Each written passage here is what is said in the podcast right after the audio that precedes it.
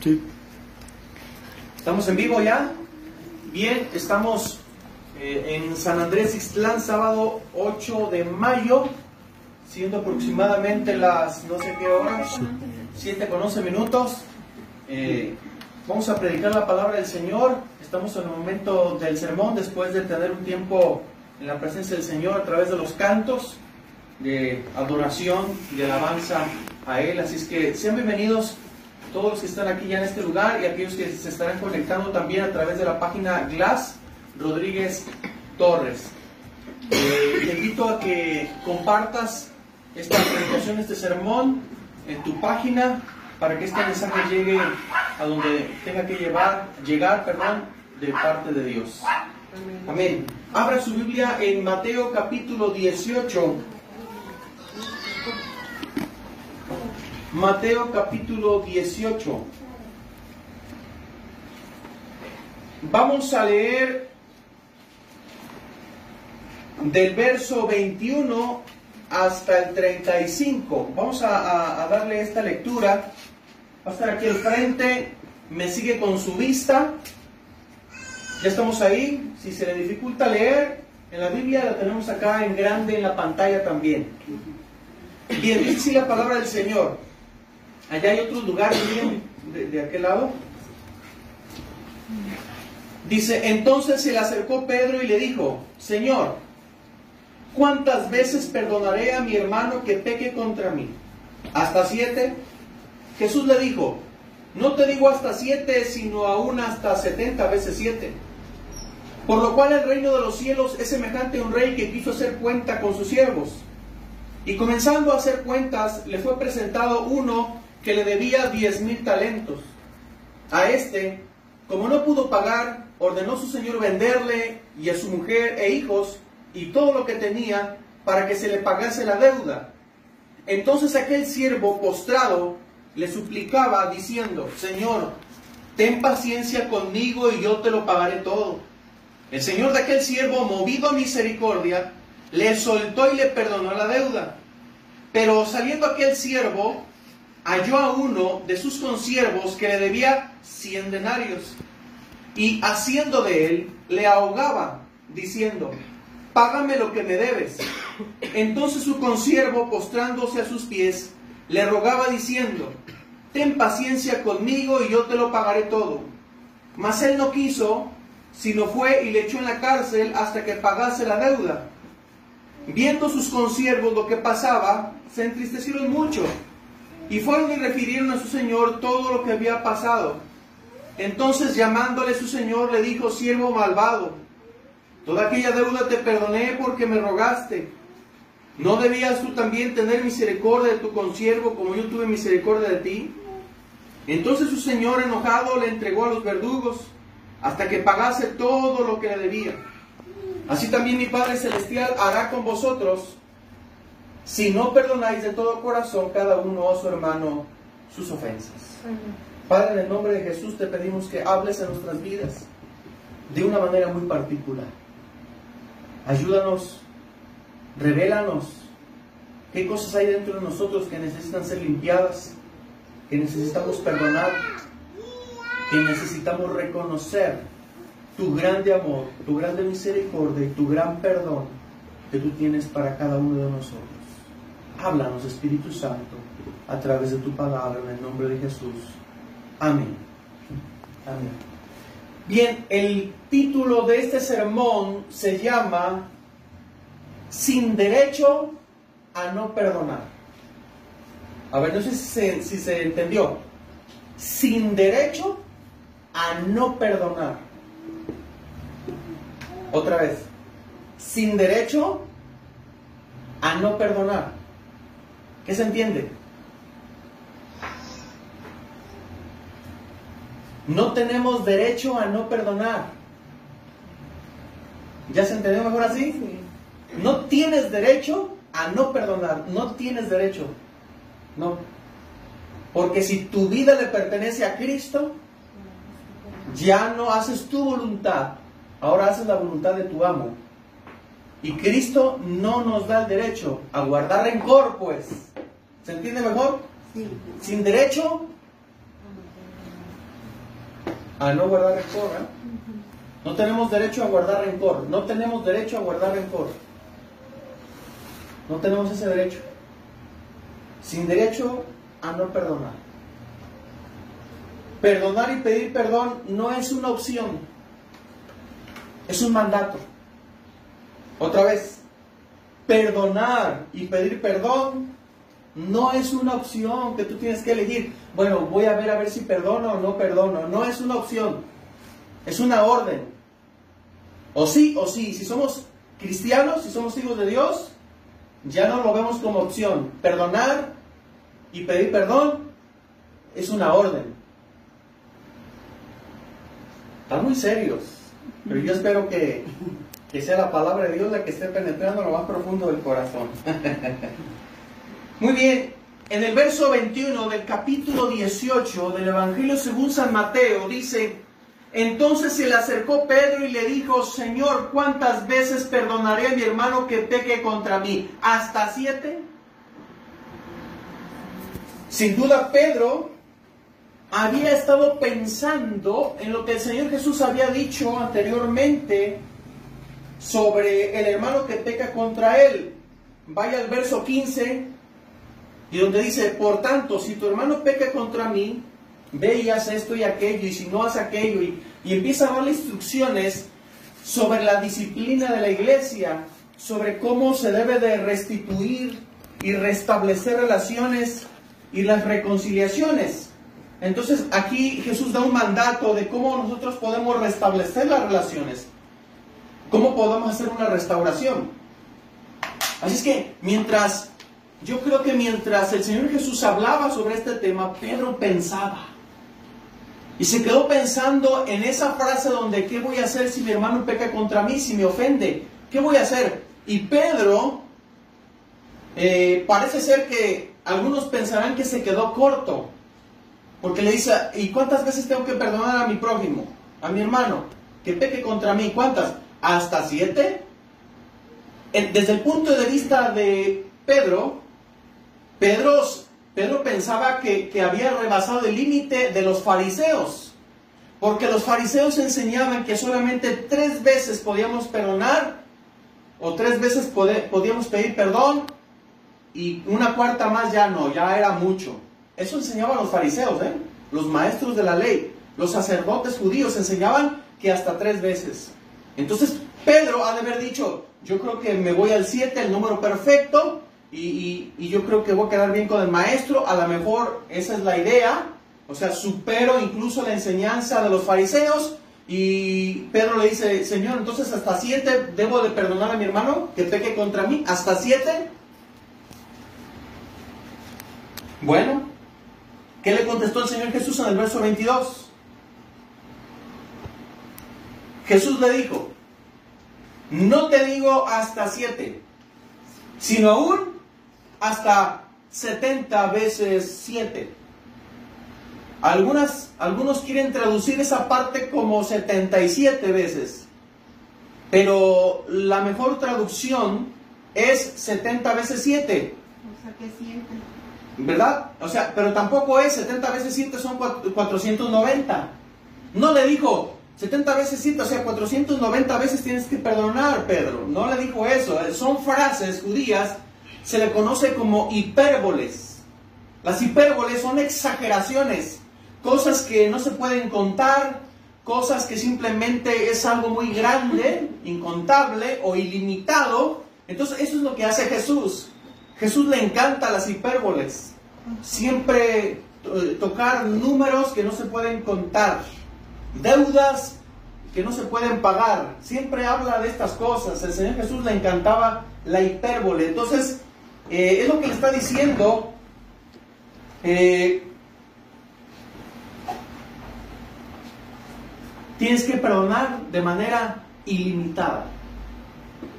Todas las veces que tú seas ofendido, son todas las veces que tú tienes que perdonar. Todas las veces.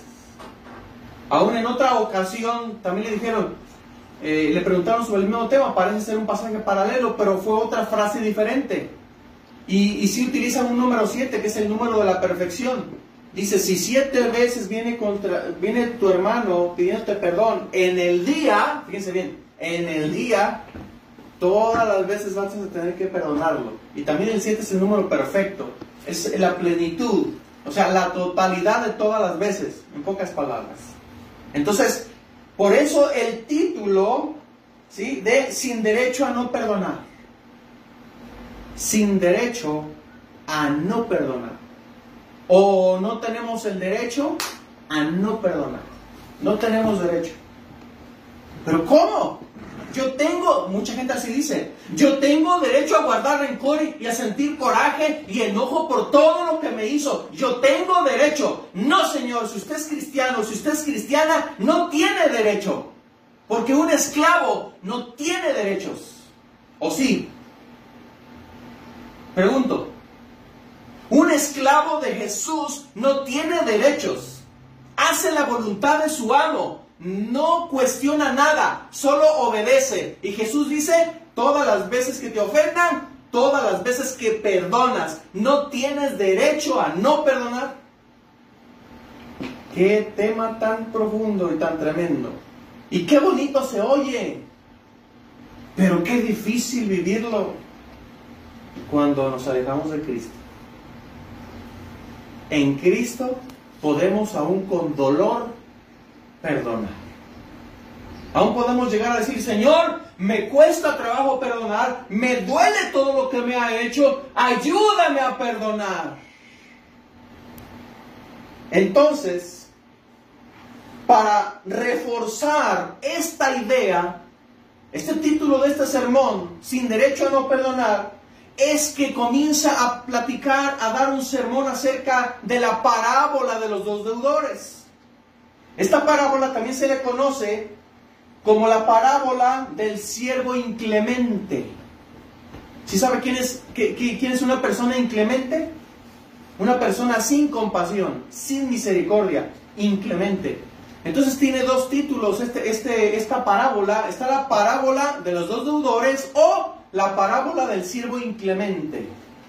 Vamos a ver la historia, ya la leímos.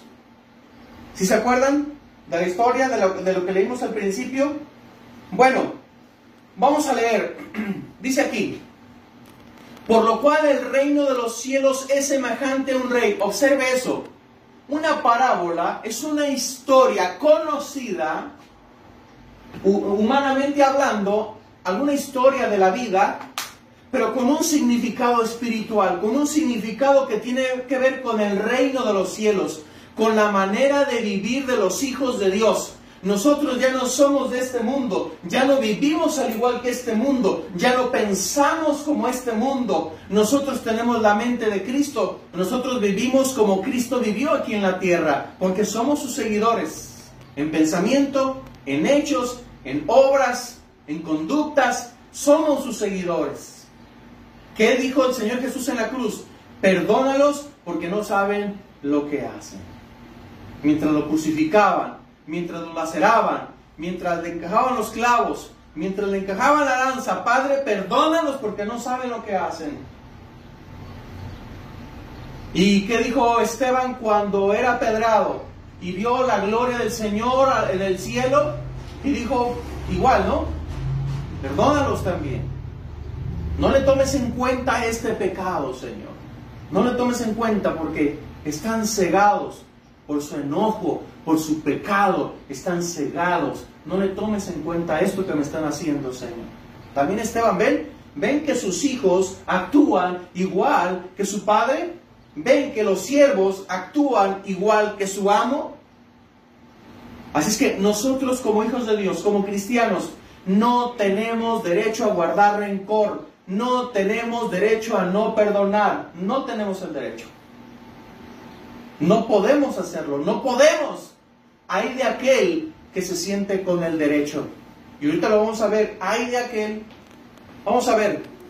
Por lo cual el reino de los cielos es semejante a un rey que quiso hacer cuentas con sus siervos. Ojo, ojo. Eh, en las parábolas judías y también en las que usó nuestro Señor Jesucristo, el rey siempre simboliza a Dios. El hacer cuentas representa su juicio. ¿Vamos bien? Los siervos del rey somos los hijos de Dios, el pueblo de Dios, los cristianos. Después vamos a ver, sigamos leyendo la historia, entonces, ojo, por lo cual el reino de los cielos es semejante a un rey, simboliza a Dios, que, hizo hacer, que quiso hacer cuentas, juicio, con sus siervos, cada uno de los seguidores de Jesús. Y comenzando a hacer cuentas, comenzando con el juicio, le fue presentado uno que le debía diez mil talentos. Esa, esa frase diez mil talentos, la verdad que en aquel entonces, aquí hablaríamos de miles de millones, o sea, un número incontable. Entonces diez mil talentos simplemente era una deuda incontable e impagable. Entiéndase así. Los diez mil talentos, una deuda innumerable e impagable. ¿Vamos bien? Ok, sigue diciendo. A este, a este siervo, como no pudo pagar, ve que era impagable, no pudo pagar, ordenó su señor venderle y a su mujer e hijos y todo lo que tenía para que se le pagase la deuda. Es una forma de decir que se iba a llevar por encima a toda la familia por todo lo que él hizo. O sea, se perjudican muchas personas por el pecado de una persona. Entonces aquel siervo postrado le suplicaba diciendo, Señor, ten paciencia conmigo y yo te lo pagaré todo. Señor, ten paciencia conmigo que te lo voy a pagar. La verdad es que no se lo iba a pagar porque no podía pagárselo. Ya su deuda era demasiada, era incontable, era impagable. Pero simplemente pedía misericordia, paciencia. Pero ¿qué sucedió? ¿Qué pasó? El Señor de aquel siervo, movido a misericordia, ¿cómo dice ahí? Sí le dio paciencia y lo iba a esperar para que pagara. ¿O cómo dice? Dice ahí, movido a misericordia, le soltó y le perdonó la deuda, le soltó. Eso quiere decir que estaba apresado, mínimo encarcelado. Estaba apresado, encarcelado y tenía una deuda impagable. ¿Sí vamos comprendiendo hasta aquí lo que está pasando? ¿Sí podemos comprender la relación que hay entre esta historia con nuestra historia? ¿Cuál es la deuda impagable que cada uno tiene? El pecado. Todos hemos pecado, todos estamos en deuda con Dios y no podemos pagar la deuda del pecado. No puedes. Tú y yo no podemos pagar por nuestra salvación. Es impagable. E, esto no se puede hacer. No puedes tú salvarte por ti mismo. Por más buenas obras que hagas, no puedes. Es impagable. Tu pecado es tanto, has hecho tantas cosas en la vida que en realidad no puedes pagar la salvación de tu alma. No puedes. ¿Qué debes de hacer? Al igual que este siervo, decir, Señor, perdóname. Señor, ayúdame. Si pudiera te lo pagaba, pero sé que no puedo pagar. Y Dios, que es rico en misericordia, atenderá nuestro, nuestra sinceridad de nuestro corazón y Él perdonará nuestra deuda, perdonará nuestros pecados, porque Dios es fiel y misericordioso para con los que se arrepienten. Amén. ¿Vamos bien? Pero ¿saben qué sucedió? ¿Qué fue lo que pasó? Veamos. Verso 28. Pero saliendo aquel siervo, o sea, saliendo ya de, ese conflicto, de ese juicio que, fue hecho contra él, donde fue soltado, fue perdonado, saliendo aquel siervo halló a uno de sus consiervos. ¿Quiénes son los consiervos? Otros hermanos en Cristo. Amén. Ok. Dice que le debía 100 denarios. 100 denarios es una deuda efímera, es una deuda pagable que en unos meses podía pagar. O sea, era insignificante la deuda. ¿Sabe que cuando nos peleamos entre esposos, padres e hijos, entre hermanos, en la iglesia, entre vecinos, ¿sabe que son por cosas insignificantes? Por cualquier cosa nos estamos peleando. O sea, es un detallito. Ya, ¿cuántas veces hemos dicho que, los esposos se pelean nada más porque uno le aprieta la pasta dental en medio y otro abajo? Y es una de enojos, pero enojos de esos, ¿verdad? Feos. Nomás por eso. Y así, si, si contáramos y si recordáramos por qué nos enojamos, diría, qué tonto. O sea, qué, qué... no puede ser que con cualquier cosa insignificante nos peleemos. Pero así es nuestro corazón, de insensato. Así es. Porque nuestras deudas entre nosotros como seres humanos son insignificantes, hermanos. Pero que ha dividido familias, iglesias, naciones y se han bombardeado de un país a otro por dos personas que no se perdonaron. Es tremendo. Entonces dice ahí, que cuando él salió se encontró a un consiervo que le debía 100 denarios, algo insignificante, algo pagable, y haciendo de él, o sea, lo agarró del cuello, porque dice, haciendo de él le ahogaba. Fíjese nada más, apenas había salido de su perdón cuando fue a reclamarle la deuda a otro que le debía algo insignificante. ¿Usted qué piensa de eso? ¿Qué piensa de eso? O sea, a ti se te perdonó una deuda impagable. Y en cuanto sales, le reclamas a qué? Que te debe algo insignificante. Bueno, no tenemos derecho a no perdonar. Bien, lo ahogaba y le decía, págame lo que me debes. Y entonces su consiervo, postrándose a sus pies, le rogaba diciendo, ten paciencia conmigo y yo te lo pagaré todo. Lo mismo que hizo él, ¿se acuerdan? Y eso ni siquiera le trajo un recuerdo de lo que él había hecho y cómo fue perdonado. Ni siquiera le recordó. Y si le recordó, no le importó. Mas él no quiso. Fíjese nada más, no quiso. Sino fue y le echó en la cárcel hasta que le pagara la deuda. Qué tremendo, hermanos y hermanas. Era de esperarse que con esta experiencia de compasión por parte del rey y recibida por este siervo, emulara la acción aprendida de compasión con otro consiervo, o sea, imitara lo que hizo el rey con él en esta situación similar, pero no fue así. Este siervo no mostró compasión, no mostró. Y ahora se le presenta la oportunidad de dar de gracia lo que ha recibido de gracia y no lo hace. Encontrando un consiervo que le debe una deuda insignificante, no fue movido a misericordia, no mostró compasión, sino que no le perdonó la deuda y lo metió en la cárcel hasta que le pagara toda la deuda. O sea, no es posible. Este siervo no tenía derecho a guardar rencor. Este siervo no tenía derecho a reclamar una deuda insignificante. No tenía derecho. ¿Y saben qué sucedió? Como siempre hay, había otros consiervos que oyeron y vieron todo. Todo lo que había acontecido. Sigue, sigue diciendo el texto. Verso 31. Viendo sus consiervos lo que pasaba, se entristecieron mucho, les dolió su corazón. Y fueron y refirieron a su señor todo lo que había pasado. O sea, fueron y se lo dijeron al rey. Entonces, ahora, entiendas esos otros consiervos que van y le dicen lo que sucede aquí en la tierra, allá a Dios, son los ángeles. ¿Sí sabía eso?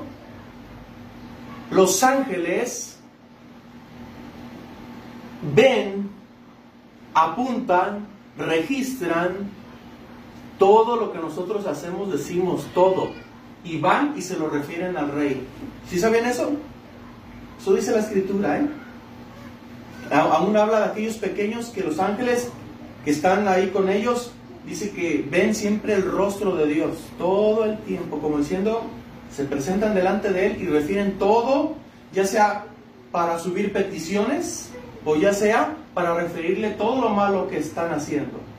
Todo le refieren mal. Los ángeles están para defender, proteger, pero también registrar todo lo que sucede, todo lo que hacemos, decimos, pensamos.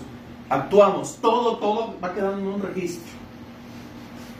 Así es que, observe, entonces llamándole a su Señor, como diciendo, ah, no es posible, a ver, tráigamelo para acá. O sea, se enojó tanto el rey, se molestó.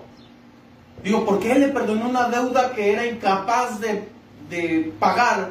Se enoja tanto el rey y lo manda a llamar y le dijo, siervo malvado. ¿Cómo le llamó? Siervo malvado, perverso, inmisericordia, o sea, sin misericordia, sin compasión, inclemente, siervo perverso.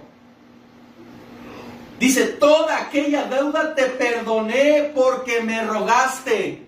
Te perdoné porque tú me rogaste. ¿No debías tú también tener misericordia de tu consiervo como yo tuve misericordia de ti? ¿Cuál es la respuesta? Debía haber emulado lo que hizo el rey. Debió haber hecho lo mismo. Si de gracia recibes, da de gracia. Si has recibido perdón por parte de Cristo, otorga perdón, porque si no lo haces, ¿qué crees? el perdón que se te había otorgado se te quita. Y entonces quedas con deuda y vas a la condenación. Así de sencillo. Yo no lo digo, yo no lo digo, hermano, ¿eh? Lo dice la escritura. Sigamos leyendo. Dice, entonces su señor enojado, ya lo había dejado libre y le había perdonado la deuda, ¿no? ¿Sí o no? ¿Y qué pasó? Enojado le entregó a los verdugos. ¿Sí, ¿Sí sabe lo que significa verdugo? ¿Sí sabe qué significa o quién era un verdugo? ¿Sí o no? Porque yo no lo sabía hasta que lo vi en el diccionario. ¿Usted sí sabe? A que me diga. Es el que tortura. Es como cuando le, eh, llamaron la Santa Inquisición. O es aquellos que de repente te agarra la policía y te pone una buena. Esos son los verdugos, son los torturadores, son los que eh, se hizo muy famoso eso del tepe, ¿cómo se llama? El Tehuacán, ¿verdad? Y que los hacían ahogar porque todo el gas se lo metían por la nariz para ahogarlos y luego los agarraban y los, y los metían adentro de un balde y los amarraban con cobijas llenas de, gasolina y hacían tantas cosas con ellos para torturarlos. Bueno, dice que aquí el Señor lo entregó a los verdugos. ¿Sabe qué va a pasar? En aquel día del juicio, mucha gente que se dijo ser sierva del Señor no vivió como el Señor. Ellos van a ser entregados a los Satanás y sus demonios para ser atormentados de día y de noche. Ellos son los verdugos. Ellos son los atormentadores por toda la eternidad. Entonces dice ahí, entonces su señor enojado le entregó a los verdugos hasta que pagase todo lo que le debía. Eso significa que, o sea, no podía pagar todo lo que debía. No podía. ¿Qué significa eso? Simplemente que se le dio la pena máxima. ¿Cuál es? Cadena perpetua. ¿Y qué significa eso? Castigo por toda la eternidad. ¿Qué lo que significa? Castigo por toda la eternidad. Condenación eterna. Es la pena máxima. Y dice ahí, verso 35, ¿cómo termina diciendo? Así también, así también, de la misma manera, así como yo les conté esta historia de la vida común, así también será en el reino de los cielos. ¿Cómo? Mi Padre Celestial de la misma manera va a hacer con ustedes si no perdonan de todo corazón cada uno a su hermano sus ofensas. Dios el Padre va a hacer lo mismo. ¿Que quién? Que el rey con aquel siervo malvado que no perdonó. ¿Dónde lo va a poner? En el castigo eterno. Y esto no es un juego. No es un juego, es verdad. Es una verdad.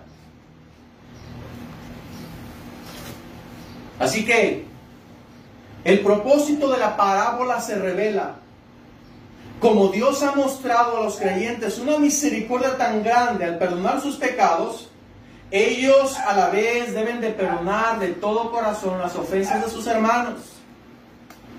¿Qué significa perdonar de todo corazón? Significa perdonar y olvidar. Perdonar y olvidar. Ahora, olvidar no, no significa que no te acuerdes. Olvidar significa que no quieres recordar eso y punto, que no quieres ya hablar del tema. Yo ya te perdoné, ya no quiero hablar del tema. Ya te perdoné, ya, así déjalo. Así déjalo. ¿Sabe que cuando comenzamos a perdonarnos nuestras deudas unos a otros suceden milagros? De todo tipo, ¿eh? Hasta sanidades. ¿Serio? ¿Se han visto sanidades cuando alguien perdona? ¡Fum! Y son sanidades instantáneas.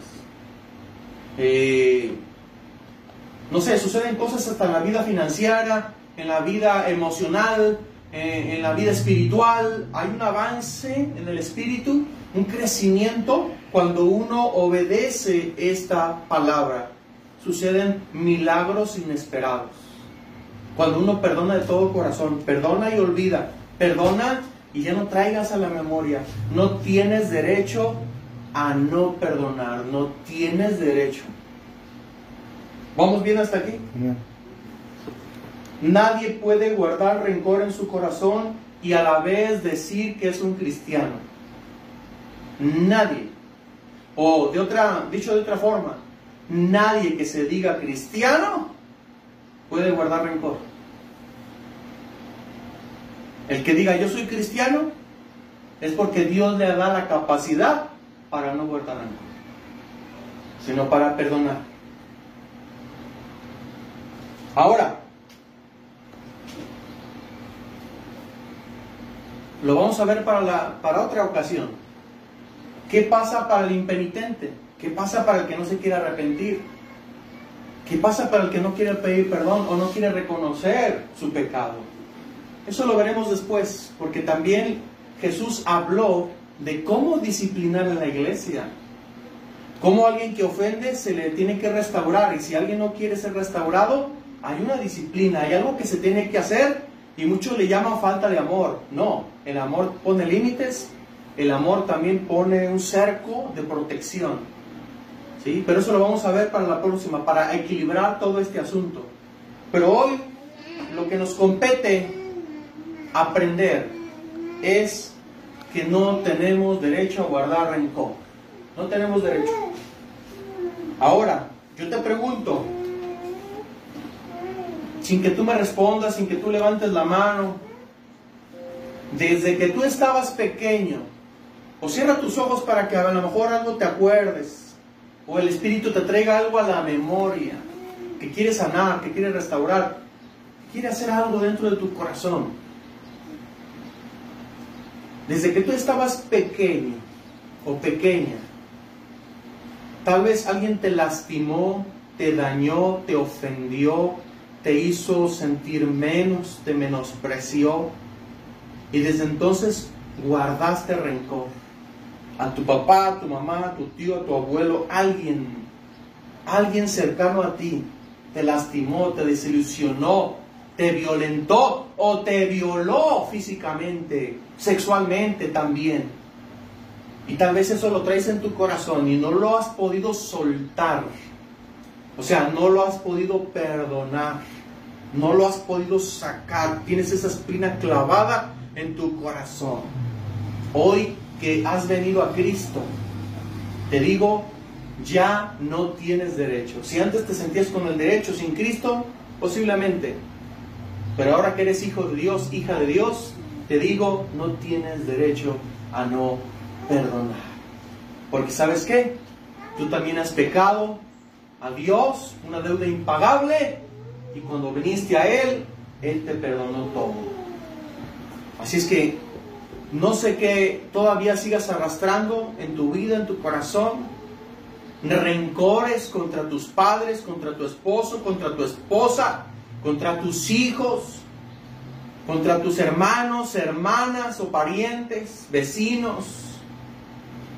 Tal vez tengas ahí guardado rencor, cosas muy profundas, a lo mejor que no has platicado, que nadie sabe. Pero que hoy es el día en que el Espíritu Santo quiere sanar, quiere restaurar quiere hacer grandes cosas en ti. Si en esta hora tú perdonas de todo corazón y reconoces que no tienes el derecho a no perdonar, no tienes el derecho a guardar, a guardar rencor, y que ahora vas a obedecer, no en tu nombre, no en tu fuerza, no porque lo sientes, sino porque ahora por convicción del Espíritu sabes que lo tienes que hacer para tú ser libre, para tú adquirir el perdón de parte de Dios cuando tú perdonas. Porque cuando tú perdonas se activa el perdón de Dios en tu vida, se activa la libertad en tu vida, se activa la libertad del Espíritu dentro de ti. Hoy en esta hora, ponte de sobre tus pies. Ponte sobre tus pies o ponte de pie. Cierra tus ojos. Y si el Espíritu Santo te ha revelado alguna persona, una circunstancia vivida en el pasado, di en lo más profundo de tu corazón, Señor, yo perdono. Señor, yo perdono a mi padre por cómo me trató, por cómo me violentó, cómo me castigaba injustamente, cómo fue tan duro conmigo. Yo perdono a aquella persona que me violó físicamente, sexualmente, abusó de mí, abusó de mi confianza. Yo perdono de todo corazón a esta persona. Yo perdono de todo corazón a todo aquel que me lastimó. Yo perdono de todo corazón porque no tengo derecho a no perdonar, pues he sido perdonado con una deuda impagable. Señor, aunque me cueste trabajo, aunque me duela en esta hora, en el nombre de Jesús, es que yo perdono, yo perdono, yo perdono, en el nombre de Jesús en el nombre de Jesús. Amén. Amén.